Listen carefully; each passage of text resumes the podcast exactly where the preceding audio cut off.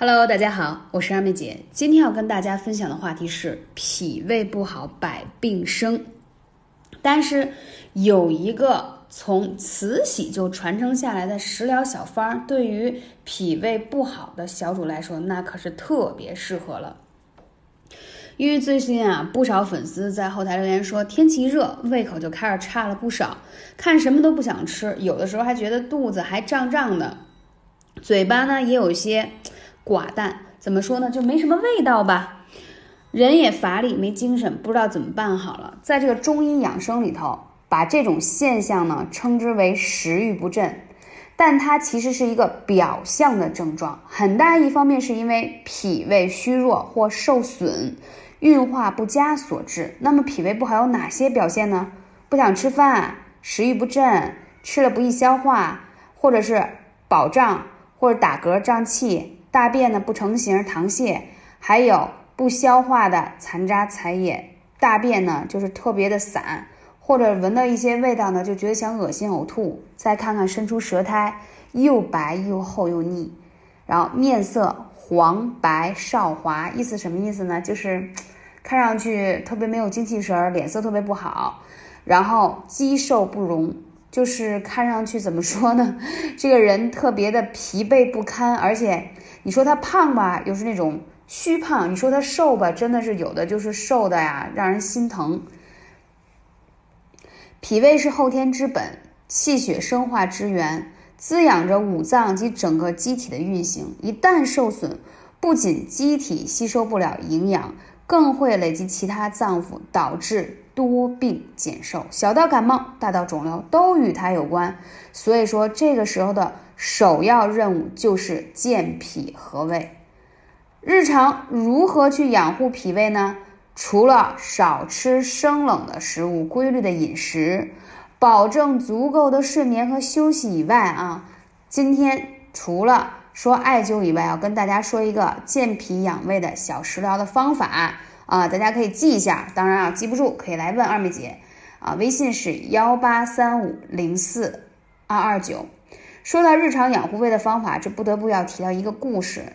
慈禧太后啊，非常爱吃，甚至连逛御花园的时候都要带着厨子。她常年爱吃那种油腻的、甜的，你知道吗？脾胃是最怕太过油腻、太过甜腻的东西，因此脾胃受到了极大的损害，就导致呢。不想吃饭，消化不良，然后就出现打嗝胀气啊。刚才我们说那些脾胃不舒服的问题，就把太医们给急坏了，赶紧给老佛爷出了一道补脾益胃的食疗，当时叫八珍健脾膏啊。后来呢，这个八珍健脾膏传到民间之后，就把它稍微改了一下，因为呢，这种膏状的东西吧。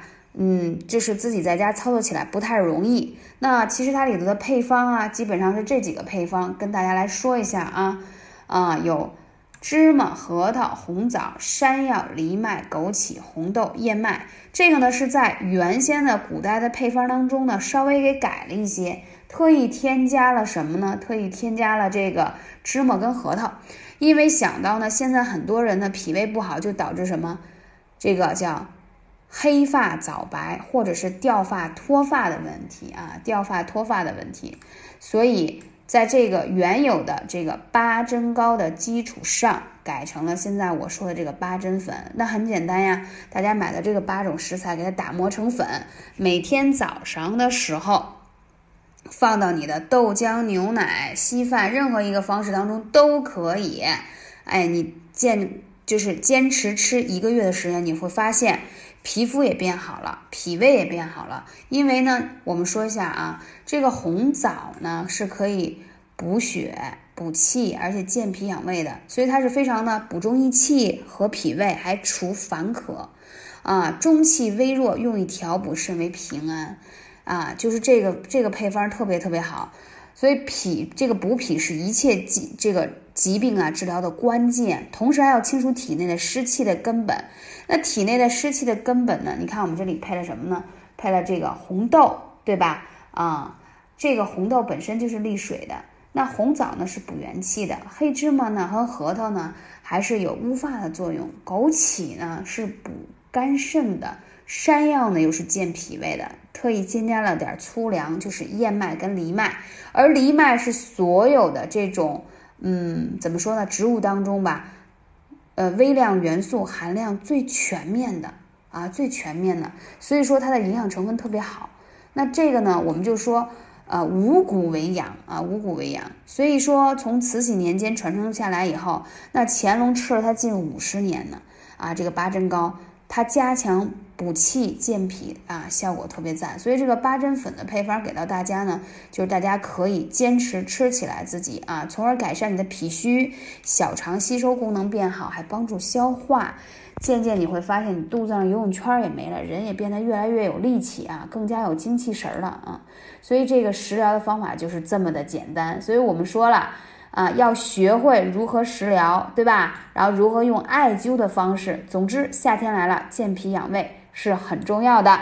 感谢大家，我是二妹姐，希望你继续关注我的节目。